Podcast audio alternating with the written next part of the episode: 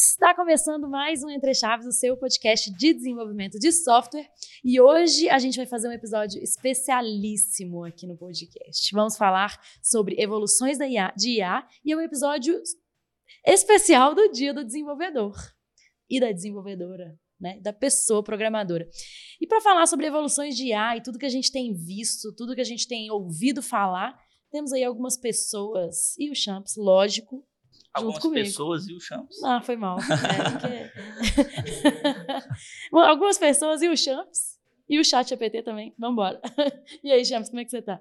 E aí, Fernandinha, eu estou mais que animado para esse episódio porque temos um convidado, assim, que se tem alguém que sabe falar sobre inteligência artificial, é esse o nosso convidado de hoje.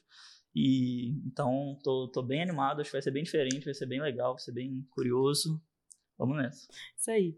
Então, para falar sobre esse tema, temos aqui Denilson, que está conosco mais uma vez. E aí, Denilson, como é que você está? Bom dia, boa tarde, boa noite. Tô mais uma vez aqui com vocês, Tô muito feliz de estar participando de, e falando desse assunto também.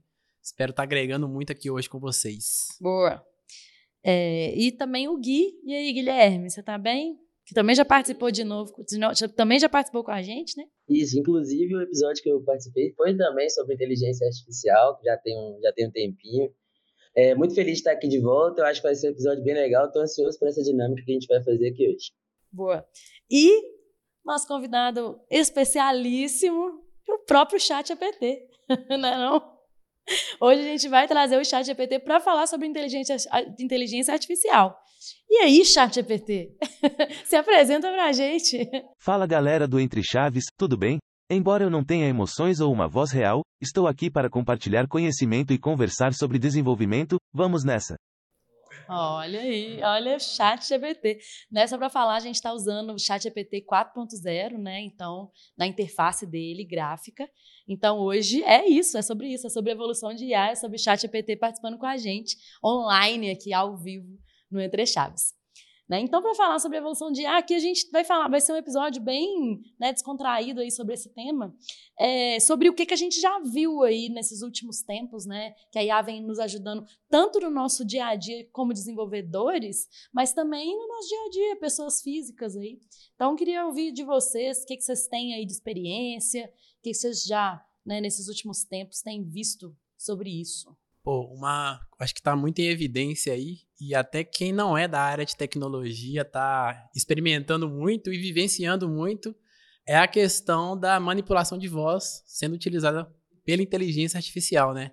A gente vê aí o famoso Manuel Gomes interpretando diversos hits do verão, traps, pagode, funk, e tá muito em evidência isso aí. Outros artistas muito famosos que estão cantando músicas brasileiras e a galera tá se divertindo muito com essa, com essa ferramenta. E eu acho que tem muito. Isso é um ponto muito engraçado, mas isso também traz muitas discussões futuras a respeito até da, da questão dos royalties, da questão da, do domínio, de você utilizar uma voz de domínio público para é, retratar alguma coisa ou reutilizar para outra, outras coisas também, né? É, eu, eu sobre esse, esse, esse exemplo que você usou do Manuel Gomes aí, eu já perdi horas e horas é, é, assistindo vídeos, é, é, usando a voz dele, a voz de outras pessoas meio inusitadas, assim, para cantar umas músicas tipo uns heavy metal, algumas coisas muito doidas. Eu achei assim, incrível, incrível, incrível. Muito bom, muito bom. É, tem uns resultados muito bons também, né? De cantores, às vezes, que já faleceram, tem muitos anos né, colocando eles para cantarem músicas mais novas, ou então um álbum inteiro de uma música do artista que, que você gosta que nunca saiu, mas que é assim, perfeito, né? É, é essa parte da música é surpreendente demais para mim, também tem me surpreendido bastante. Teve uma propaganda, né, que foi feita com a aí foi, foi tanto voz, né, quanto imagem com a Elis Regina, né? Sim, sim. É, e essa propaganda, inclusive, teve bastante polêmica sim. aí, né, envolvida. Utilizando de... voz de uma pessoa que já morreu é, e que não teve exatamente. autorização. Se ela estivesse viva, será que ela daria autorização? Exatamente, né? Será que ela queria ter a imagem dela também, né, vinculada a esse... Tudo bem, que era com a, com a filha dela, né, com a Maria Rita, né? Mas, enfim, tem muita discussão aí nesse caminho, né, sobre direitos, como você falou, como mas também sobre LGP, LGPD também, né? Segurança de dados, segurança das nossas vozes, né? A gente já falou muito sobre isso aqui no Entre Chaves, né? Que assim, a LGPD ainda está, claro que é excelente, né? Ela já existir, né? Mas ela está com certeza ainda passos atrás do que a gente precisaria para regulamentar né, as inteligências artificiais e tudo que a gente está vivendo hoje. Né? Bom, vamos deixar o GPT falar, né? Concordo com vocês. As capacidades da IA na manipulação de voz são realmente impressionantes. Por um lado, vemos grandes avanços, como em assistentes virtuais mais naturais ou personagens de videogame mais realistas. Por outro, há preocupações legítimas sobre o uso indevido dessas tecnologias. Acho que é essencial criar padrões éticos e regulatórios para garantir que essa inovação seja usada de maneira responsável. E, como desenvolvedores, temos um papel crucial nessa discussão. A gente estava falando aí sobre né, algumas experiências, algumas é, é, de uso nosso mesmo, assim, né? E aí, assim, até um pouco além da, da, da manipulação de voz e tal, porque, assim, foi um boom, né? Vieram várias inteligências artificiais fazendo várias coisas. É, eu achei engraçado e bem útil um site que é bacana, que ele usa inteligência artificial para procurar ferramentas de inteligência artificial disponíveis no mercado hoje para a gente usar. Então, assim, é, é, tipo aquele filme Inception, né? Que você vai entrando em, em, em níveis de sonho. É isso, você está usando uma IA para procurar inteligência artificial para te ajudar no dia a dia. E, assim, eu, eu acabou que eu comecei a usar, sabe? Bastante, assim. E, e, ele ainda tem algumas limitações, que ele coloca algumas coisas pagas ali, e nem sempre a gente né, tá disposto a pagar. Mas, enfim, achei ótimo, achei, acho bem bom, assim. É, teve um site que eu vi que está relacionado com isso também. É o Future Tools, que é um Google da IA, onde você coloca ali, você marca qual que é a necessidade, se é livro, se é, é comunicação visual, se é programação, e ele vai te dar uma lista de ferramentas de IA para você brincar e explorar ali. Eu vi uma, até voltando um pouco ali na questão da imagem, eu vi uma propaganda também muito legal, que é para ter uma ideia, a gente está falando de vários ramos diferentes, né, mas como que a IA revoluciona tudo, né? Então eu vi uma propaganda recentemente da, acho, não sei se vocês viram, sobre a Copa do Mundo Feminina, que a seleção francesa vi, fez. Vi. Eu achei muito fantástica boa, essa propaganda. Boa. Eles pegaram lances, né, do, do futebol feminino da seleção francesa, assim, só lances fantásticos, assim, gol de falta, gol de bicicleta e lance bonito e tal. E eles usaram inteligência artificial para colocar esses lances como se fossem os jogadores da seleção francesa masculina, né, atuando nesses lances. E aí você fica impressionado e tal, e depois eles revelam que na verdade é só uma IA que colocou os jogadores. Na verdade, quem é, são os protagonistas dos lances são as jogadoras da seleção francesa, né? E esse essa propaganda achei genial, assim, foi realmente nunca tinha visto nada parecido assim na é, nesse uso de A na, nas propagandas. Eu achei assim. sensacional também essa daí, né? Porque justamente toca num outro ponto, né? De, de, enfim, de como os nossos padrões e como a nossa construção social leva a pensar, nossa, os caras são muito foda, de repente, opa, calma, né? Assim, na verdade, que, que massa. Eu, eu acho que eu gostei muito, muito, muito dessa propaganda também. Né, de trazer, talvez, para a discussão pessoas que não estavam discutindo isso. Né? Então, é, isso é muito legal. E ainda também nessa de manipulação, eu vi, quando eu estava pesquisando aqui para o episódio também, é, não sei se vocês conhecem o podcast do Joe, Joe Rogan, lá do é um podcast americano de um cara é, bem famoso assim esse podcast e aí tem uma, um vídeo que não é exatamente do podcast mas é, é é como se fosse um episódio do podcast dele entrevistando o, o Steve Jobs tudo com IA generativa então tipo assim é um episódio do podcast que foi totalmente gerado com IA generativa né uhum. e, e é é como se fosse mesmo acontecendo ali aquela aquela interação ali ao vivo né então assim realmente abre umas portas, né, que a gente Exatamente. não tá, sei lá, preparado. A gente já falou muito sobre não estarmos preparados. Né? Eu vi essa propaganda Champs. Realmente, o uso de IA nessa campanha foi sensacional. É fascinante ver como a tecnologia pode ser usada de forma criativa para capturar a emoção e energia do futebol. Além disso, mostra como a IA não está apenas em ambientes técnicos ou aplicativos, mas também está se tornando uma ferramenta poderosa na indústria criativa. A maneira como eles sincronizaram a música, as imagens e os efeitos gerados pela IA para destacar as habilidades das jogadoras foi realmente de tirar o fôlego.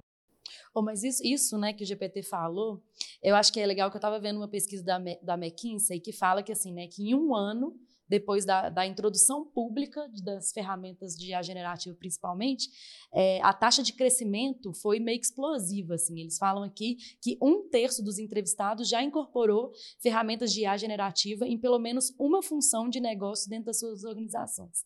E que isso, essa rápida adoção, ela significa justamente uma mudança de paradigma.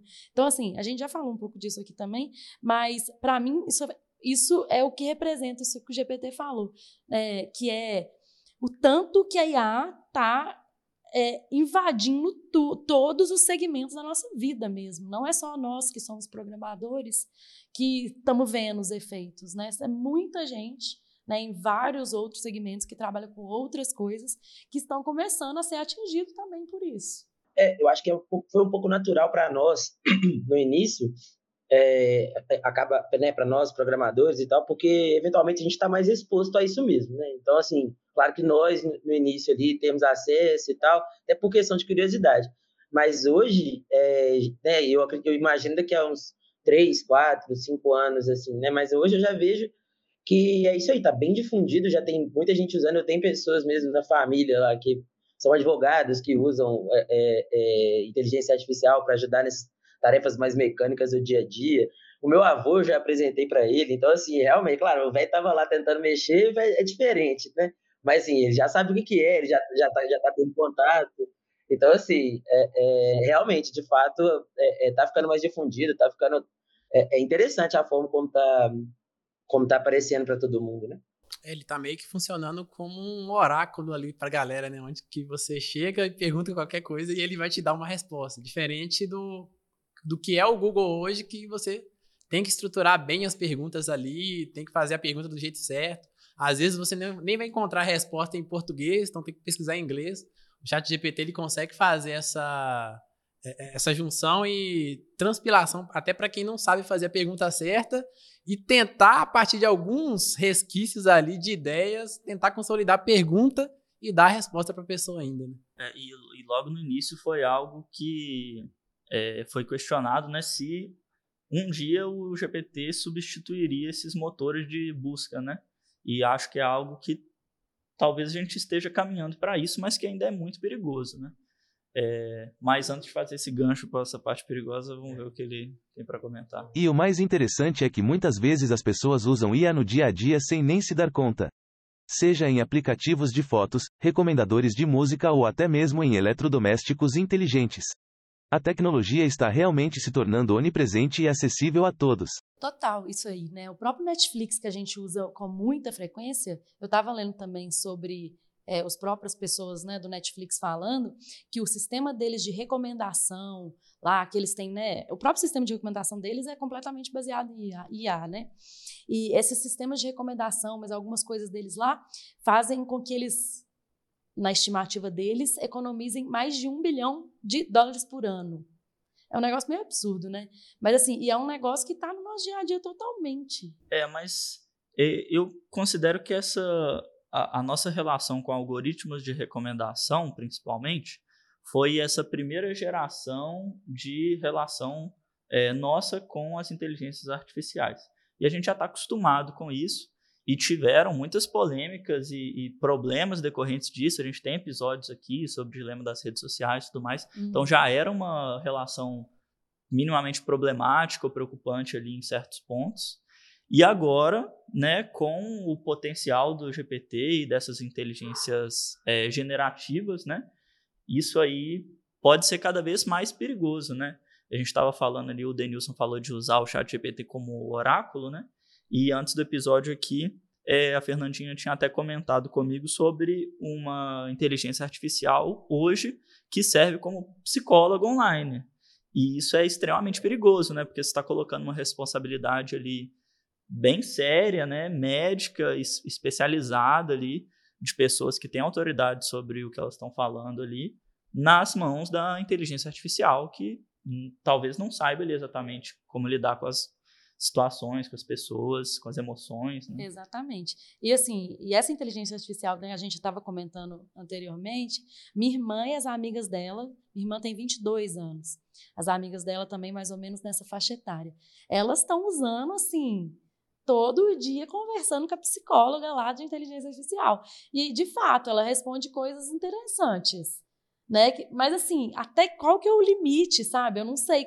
Se a gente ficasse, né, qual que, né, reforçando algumas coisas ali, qual que é o limite? Até que ponto ela, ela daria respostas eticamente aceitas e até que ponto não, sabe? E esse tipo me, me deixa muito preocupada, né? Esse tipo de inteligência, de caminho a gente consegue, por exemplo, eu, até comentar no assunto anterior e, e, cabe muito aqui, a gente consegue pedir e burlar o GPT de alguma forma para ele responder coisas que ele não deveria, né?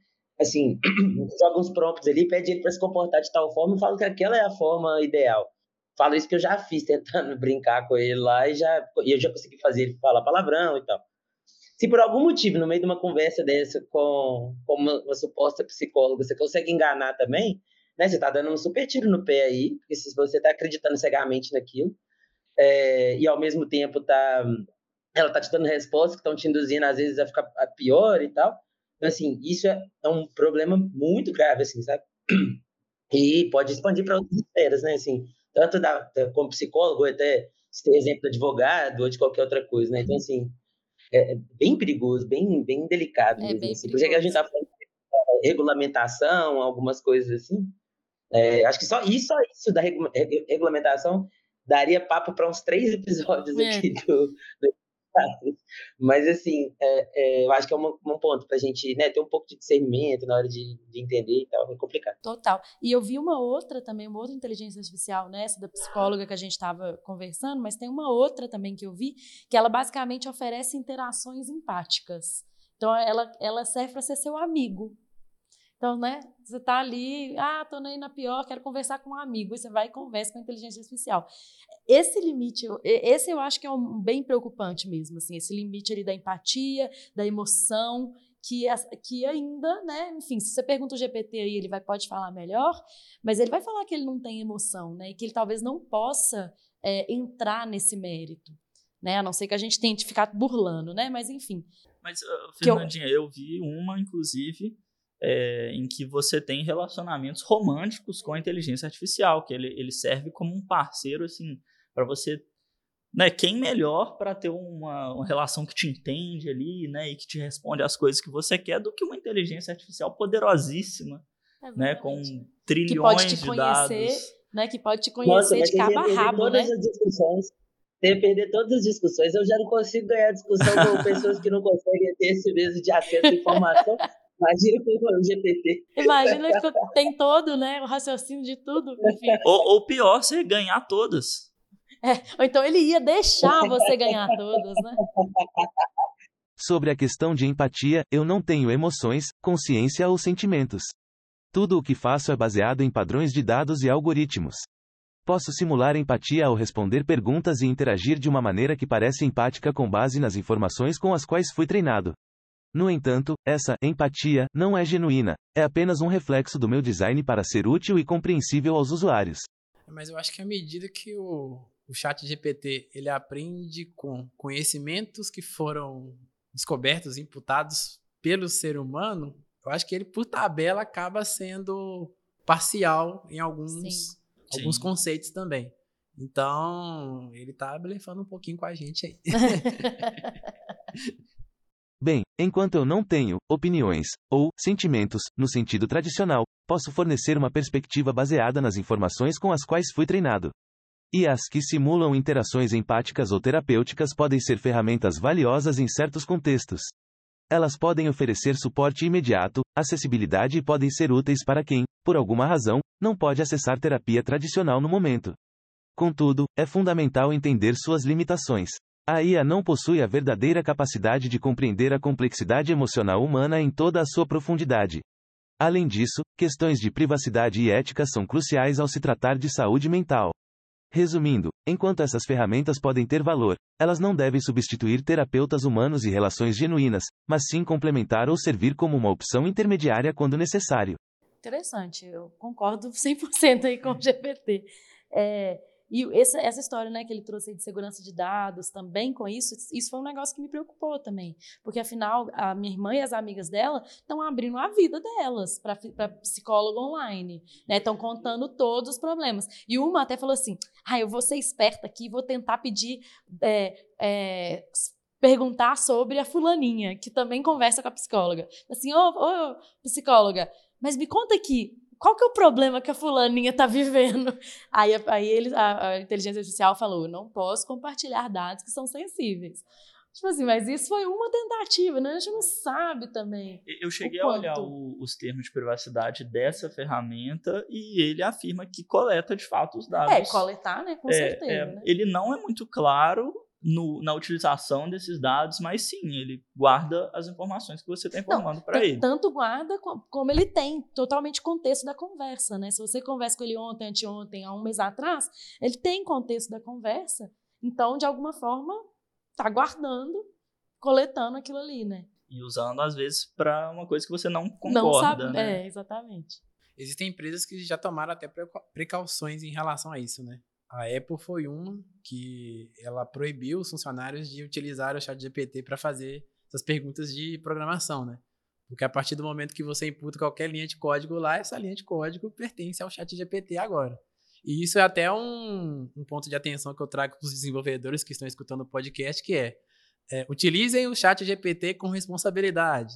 Não coloquem chaves de acesso, dados sensíveis, porque por mais fácil que pareça as respostas, por mais simples que seja a ferramenta, ela está coletando informações sensíveis e você está prestando um serviço para um cliente ali e está é, deixando esses dados sensíveis com o chat GPT, que é uma, empresa, é uma outra empresa privada que não é do seu grupo, provavelmente. Então, tomem bastante cuidado em relação a isso. É, exatamente. Não existem versões pagas à toa, né? Assim, as versões pagas do, do Copilot, a versão For Business, ele já tem ali um termo que parece que, que realmente você está tá seguro em relação aos seus dados. Mas se você utilizar essas plataformas free, né, que aí vem o GPT, a interface do GPT que é free, né, e outras ferramentas, principalmente para design, para, é, enfim, resumo de textos ou é, entendimento de código, tudo isso você está dando insumo ali para aquele. Ele, ele até fala que ele não vai reivindicar a autoria do seu código.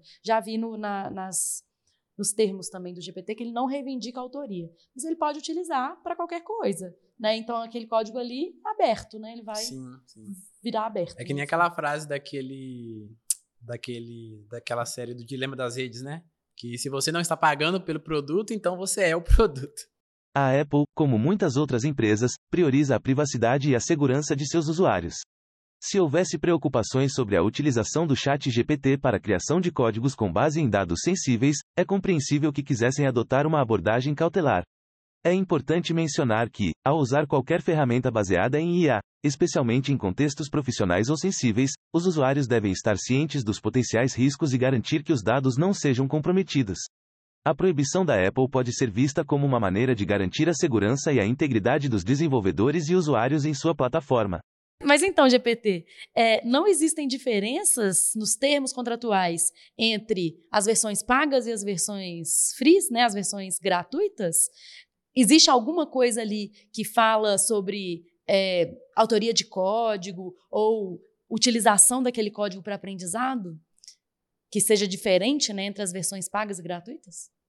Até a data do meu último treinamento em setembro de 2021, a OpenAI tinha diferentes termos para suas versões gratuitas e pagas do GPT-3, o que inclui o Chat GPT.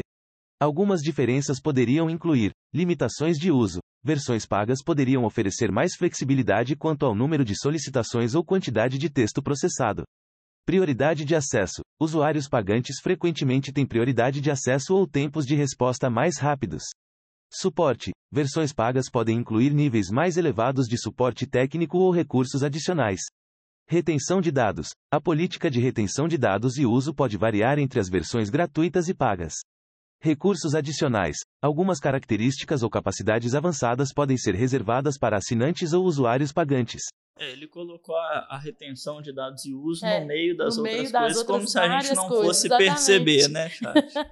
ele falou, falou, falou, mas no final não quis se comprometer, mas se você entender direitinho ali, e aí após que assim, se a gente pedir, fala assim, ah, então discorra sobre esse tema aí, me fala aí, o que, que você pega, o que, que você não pega de dado quando eu falo com você, o que, que você usa, o que, que você não usa. Com certeza tem, né? Isso Esse é um problema recorrente, né? Porque, assim, mesmo lendo os termos de privacidade, mesmo perguntando para o GPT aí, é... nem sempre é muito claro o que está acontecendo com os nossos dados. Então, assim, ele abriu margem para dizer que, sim, os nossos dados podem estar sendo usados para N né, é, serviços que a gente não concorda, por exemplo. Né? Então, realmente tem que tomar um cuidado grande aí. Entendo a preocupação dos convidados.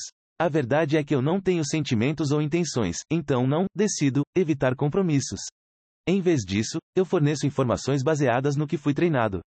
Ao falar sobre termos de privacidade ou outras questões, eu tento ser o mais preciso possível com as informações que tenho até a última atualização em setembro de 2021.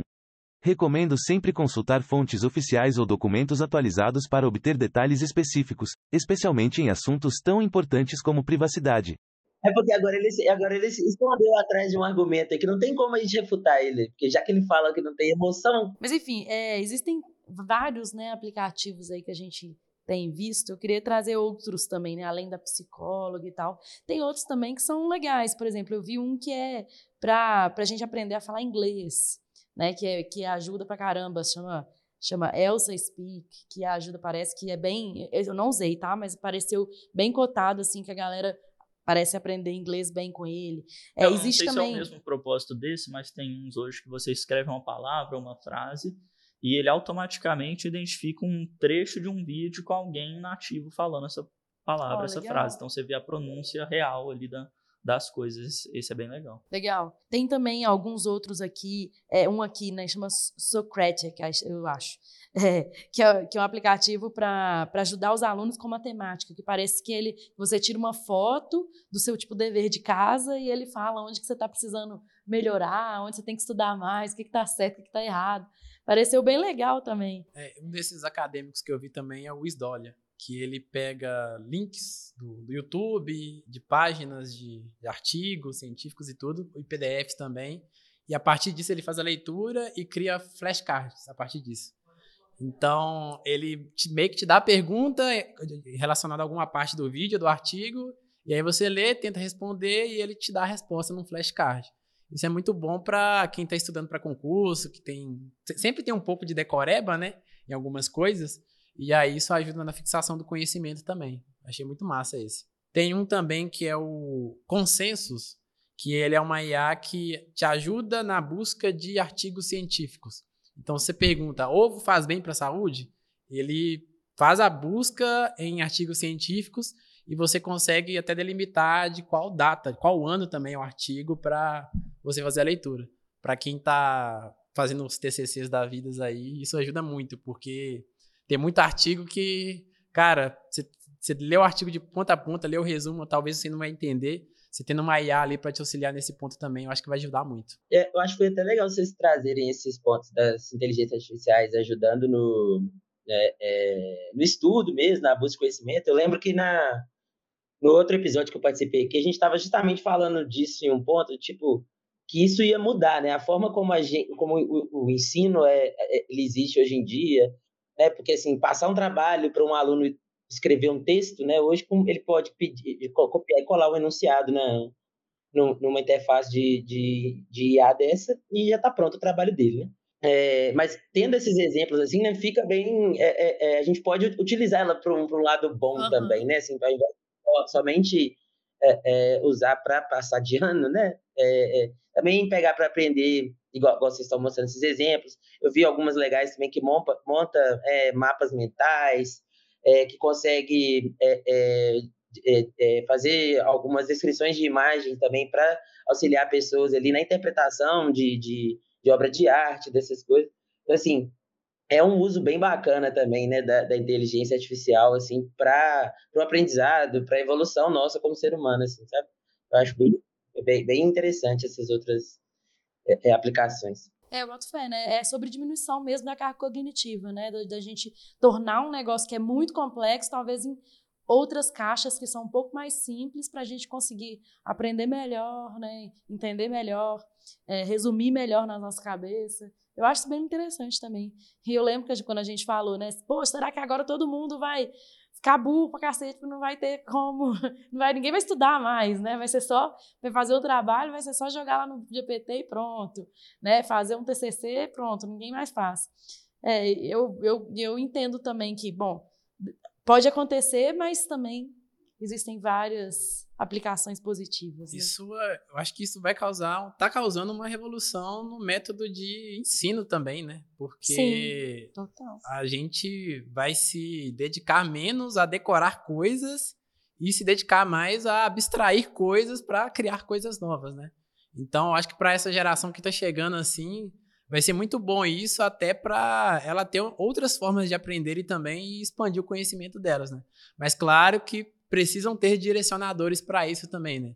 A gente precisa capacitar professores, a gente precisa capacitar as pessoas que vão é, utilizar dessas ferramentas para ajudar os alunos também. É isso sem nada contra, né? Eu não sei, assim, é. eu vi algumas escolas nos Estados Unidos, por exemplo, que proíbem o uso e tal, hum. mas eu acho que não tem como. Chega um determinado momento que vai ter que ser usado, sabe? E, e dá para ser usado é, do lado bom, assim, né? Dá para os próprios professores usarem para fazer provas melhores e para fazer trabalhos melhores e para todo o sistema de ensino se beneficiar com isso, ao invés de olhar só pelo lado ruim e tentar proibir algo que é inevitável, né? Sim. Exatamente. É, e falando nisso, né, de não evitar né, a evolução, eu estava fazendo uma palestra recentemente e eu perguntei, era uma palestra para um público de desenvolvedores né? É, e basicamente eu perguntei, era sobre liderança técnica, e eu perguntei sobre como que a galera estava em relação à utilização de IA. Se o povo estava usando e tal. Aí a maioria falou: ah, eu uso ali o Copilot, eu uso o GPT, eu uso. Ah, não, não, não. Mas um chegou e falou assim: ah, ainda não uso nada, porque não, eu sou muito raiz. Aí eu já falei, assim, para mim a gente não não dá para a gente ficar né, contra a evolução. A gente tem que nadar na onda. A gente fala muito sobre produtividade aqui. Para mim, é, no nosso dia a dia, né, como desenvolvedores, a gente consegue aplicar IA em vários pontos do nosso processo, sabe? Não só no, não só ali para jogar uma, tirar uma dúvida, mas pô, eu posso melhorar uma documentação de um sistema, é, eu posso fazer um testes automatizados melhores, mais rápido. Criar né? cenários né? de eu posso, é, eu posso é, pode me ajudar a criar é, sintetizar melhor dores, por exemplo, de um, de um, usuário, me ajudar a priorizar tarefas. Então, assim, eu acho que tem tem ferramentas que a gente pode usar em todos os nossos passos do fluxo de um desenvolvimento de um produto digital. A gente consegue fazer isso hoje, né? Então, assim, a gente não pode, na minha percepção, ir contra, porque se a gente não for contra, a gente vai ser engolido. É, não é a IA que vai tomar o nosso lugar, não, não tão rápido assim, tá, na, na minha visão. Vai ser quem usa mais IA do que quem não usa. Assim, para mim fica muito nítido. Se eu entrego uma documentação, um código bem feito, com todas as etapas aí, num tempo muito mais rápido do que o outro que está lá sendo raiz, que beleza, pode até, vai lá sendo raiz. Mas eu vou entregar mais rápido, o meu vai, vai, né, vai gerar valor mais rápido. Então, no final das contas, né, eu, tô na frente. Exatamente. Ah, acho que foi excelentíssima essa jogada que a Microsoft colocou no nome do produto dela, que é o Copilot, né? É o copiloto. Ou seja, é você que é, é quem dá a palavra final, você que é o piloto. E o Copilot, ele tá chegando, a IA, ela tá chegando como auxiliar para te ajudar a ter mais performance, a entregar mais rápido, né? A IA está se tornando uma ferramenta inestimável para profissionais modernos, especialmente desenvolvedores. Ela pode automatizar tarefas repetitivas, como testes e depuração de código, tornando o processo de desenvolvimento mais eficiente. Além disso, há ferramentas de IA que analisam o código e sugerem correções ou melhorias, facilitando a escrita e revisão. No dia a dia, um desenvolvedor também pode se beneficiar de assistentes virtuais inteligentes que gerenciam agendas, priorizam e-mails ou alertam sobre atualizações em projetos específicos. Por fim, a IA também pode ajudar na personalização de experiências para usuários finais, analisando padrões de uso e feedback para melhorar interfaces e funcionalidades de softwares e aplicativos. É, o Copilot da Microsoft, né, que você estava falando, Para mim é, é, bem isso aí, né, em relação ao, a e-mails e tal, que também que vai um pouco além né, do nosso da nossa persona aqui de desenvolvedor, né, desenvolvedora. Vai além porque realmente assim, o, o, o Copilot do Office 365, ele está ali para priorizar mesmo seus e-mails, para te ajudar a organizar, para criar ata de reunião, para, sabe, sintetizar coisas que, de novo, como eu, eu falei antes, para mim faz, é muito, faz muito sentido em diminuir a carga cognitiva. A gente vive um negócio muito complexo, com milhões de informações no tempo inteiro que a gente tem que ficar lidando e às vezes a gente tem dificuldade em focar, em descobrir qual que é o nosso foco, onde que eu tenho que, que realmente gastar esforço, né? E aí ela pode ser completamente um, um, um ajudante, um copiloto, para me mostrar quais são realmente as coisas importantes que eu devo focar, né? E gastar energia. Pensando mais em futuro, assim, também, né? Uma coisa que me preocupa bastante, é, pode soar meio é, apocalíptico aqui ou algo do tipo, mas eu gosto dessas polêmicas.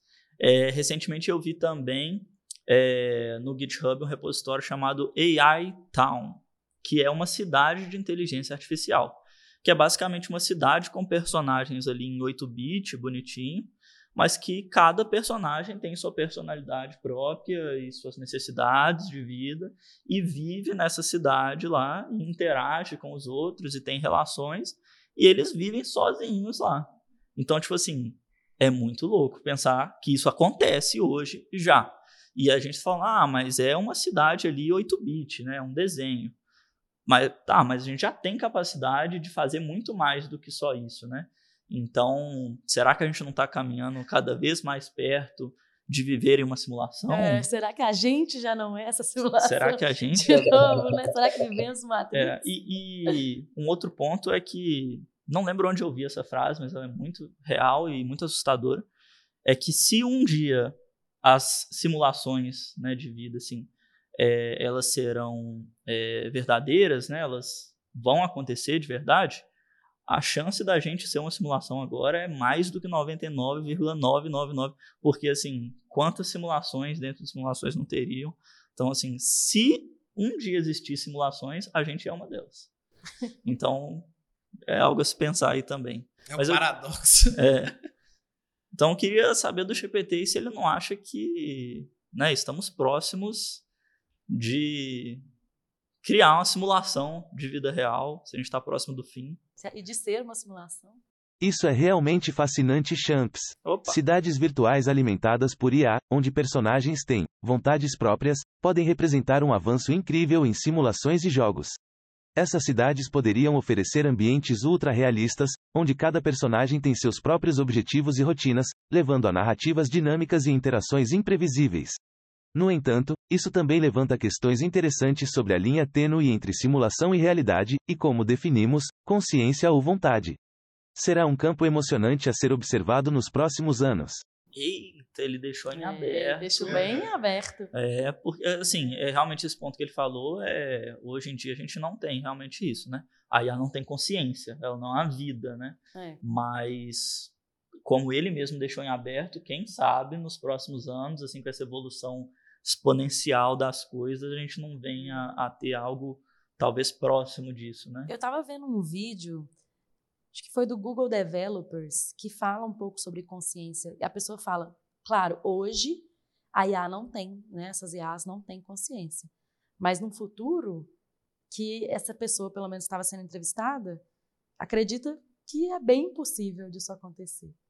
Né? E eu estava vendo nesse mesmo vídeo um, um exemplo que eles estavam dando, que eram dois robozinhos jogando futebol. E eles jogando um contra o outro. E aí o vídeo começa, né, assim, a pessoa começa explicando, falando assim, isso aqui seria muito simples se esses robôs tiverem, tivessem sido programados para jogar futebol. Mas eles não foram. Eles só é, deram para eles o, o objetivo, que era de marcar ponto, e eles foram aprendendo a fazer isso. É, e eles e eles estavam ali jogando futebol, eram dois robozinhos, tipo assim, chutando a bola, não sei o quê. Deram assim, de, de, deu o objetivo, e, só que é, foi isso. E eles aprenderam as melhores formas de como chutar, como é que foi. Foi tudo aprendizado. E, é e, uma assim, loucura. É muito louco esse exemplo dos robôs, porque são anos, décadas, séculos de evoluções do futebol até a gente chegar nas técnicas que a gente Uhum. tem hoje, que são as melhores, e que ali em um treinamento de, sei lá, poucas semanas, sei lá, os robôs já aprenderam É, já que a sabem. melhor maneira de fazer o gol é da, daquele, é daquele jeito. exatamente. E, e mais que e ele também estava dando um exemplo que de vários robôs que é como se fosse um time, né? Que eles inicialmente deram lá o objetivo que era fazer o gol. E aí inicialmente todos iam na bola para tentar pegar e fazer Igual o gol, criança, né? igual criança. Só que aí depois eles foram aprendendo que essa não era a melhor estratégia, que a melhor É estratégia é, era ter uns que bloqueiam, ter uns que vão para a bola, Aprende- Ó, que loucura. aprenderam o impedimento. é, não. Então, assim, isso, de novo, né? Sem eles terem sido ensinados qual era a melhor forma de fazer. Eles foram aprendendo. Um ponto legal desse aí, é, junto com a simulação que a gente estava falando antes, é, a gente está falando aí do futebol, eles aprenderam a jogar futebol. A gente criando simulações baseadas em inteligência artificiais daqui a pouco, elas podem ser. Isso é um- uma notícia que eu li sobre um estudo também que já foi feito, né? Que é uma aplicação dessas simulações pode ser, por exemplo, para descobrir cura de doença. Né? Se com pouco tempo é, eles aprenderam a jogar futebol, dependendo do input que a gente der lá para a simulação da realidade que eles estão vivendo, e a gente começa a dar input sobre as doenças que a gente tem e tal, pode ser que, a, né, por meio dessa simulação, a inteligência artificial consiga sair com, com, com acelerar esse processo de busca de cura, sabe? Então, assim, tem, tem muita coisa que dá para atingir com isso. Assim, se a gente parasse para pensar, conseguisse entender, ia ser bem bacana. É fundamental distinguir entre aprendizado de máquina e consciência. O aprendizado de máquina é um processo estatístico e computacional. Mesmo que um modelo de machine learning possa aprender a partir de dados e fazer previsões ou tomar decisões com base nesse aprendizado, ele não tem autoconsciência, sentimentos, desejos ou experiências subjetivas. Ele não compreende os dados da mesma maneira que os humanos compreendem um pensamento ou uma experiência. Então, não, aprendizado de máquina não é consciência. É uma técnica avançada de computação que permite que sistemas se tornem mais eficientes em tarefas específicas, mas eles operam sem qualquer senso de autoconsciência ou entendimento profundo. É, não, é, é muito por aí, mas assim, pensando que as tecnologias vão ficar cada vez mais capazes e que a gente pode, assim, intencionalmente programar uma inteligência artificial para que ela ache que tenha consciência ou algo do tipo, né? Ou para que ela tenha vontades próprias, é claro, baseado em N fatores arbitrários aí. Isso fica meio aterrorizante, né? Então, assim, é continuo preocupado. É, mas eu fico, ah, por agora eu fico mais preocupado com pessoas que têm esse conhecimento, só que querem usar esse conhecimento para o mal. É, mas assim, eu tenho esperança, eu sou mais otimista, igual o Gui estava falando. A gente tende a pensar muito nos desastres que podem acontecer, mas vamos pensar nos pontos positivos também, né? Se uma inteligência artificial dessa conseguir nos ajudar e alcançar mais rápido é, curas de doenças que antes a gente estava muito distante de, de alcançar, sabe? É, e além de diversos outros fatores que ele pode nos, nos ajudar. E o mais fantástico que eu acho é pensar que essa mesma tecnologia que a gente estava falando, que ajuda um robô a jogar futebol, é a mesma que vai ajudar a descobrir a cura do câncer, Sim. que é a mesma que vai ajudar a reconstruir um vídeo, que é a mesma, sabe? A, a capacidade disso é, é A mesma que vai participar bizarra. do outro chá. É, é, exatamente, né? A mesa que está aqui participando com a gente, né? Exato. Do GPT, né? eu, eu concordo totalmente. Mas só falando ainda nesse campo da saúde, que eu acho que é legal a gente também, não só na cura né, das doenças, mas em diagnósticos mais rápidos também, né? Isso parece até ser mais, um futuro até mais próximo, né? Do que curar doenças que talvez, bom, não sei, né? Mas possa demorar mais, mas diagnosticar coisas mais rápido, pô, isso é dado, né? É tipo assim, o quanto que a Sim. inteligência artificial pode, pode, e eu acho que já está ajudando na saúde. A gente, eu acho que a gente, a gente ainda não tem, mas tem um amigo que trabalha numa empresa é, dos Estados Unidos que eles fazem coisas de inteligência artificial para a saúde, justamente para acelerar diagnósticos, a entender pass- é, passado e presente de, de pacientes, para conseguir né, encontrar padrões, encontrar est- estatisticamente qual a doença, mas esse, esse tipo de coisa. Isso, para mim, tem um potencial gigante, assim, em diagnósticos mais rápidos, mais assertivos, né? Quanta, quantas vezes a gente já não foi diagnosticado errado, né, com coisas? Eu mesmo já fui. É, enfim, acho que é um Você negócio para três ser muito médicos ali pra fazer É, o... exatamente. É, hoje talvez algo que esteja mais distante, mas são tecnologias que vão ficar cada vez mais acessíveis, né? certeza. Então, Com certeza. Bom, galera, então é isso. Esse episódio foi massa. A gente falou muito sobre novidades de IA e coisas que a gente tem visto, notícias do nosso dia a dia, né? Tivemos a participação especialíssima do GPT e foi uma super experiência, né, gente? foi Acho que foi bem legal. uma experiência. E é isso Não aí. gostei, asmei. Espero que vocês também tenham gostado. E é isso. Até a próxima. Tchau, tchau. Valeu, galera. Foi um prazer participar e ajudar, mesmo que virtualmente. Se tiverem mais perguntas ou tópicos no futuro, estarei aqui para ajudar. Sucesso com o podcast Entre Chaves. Até mais!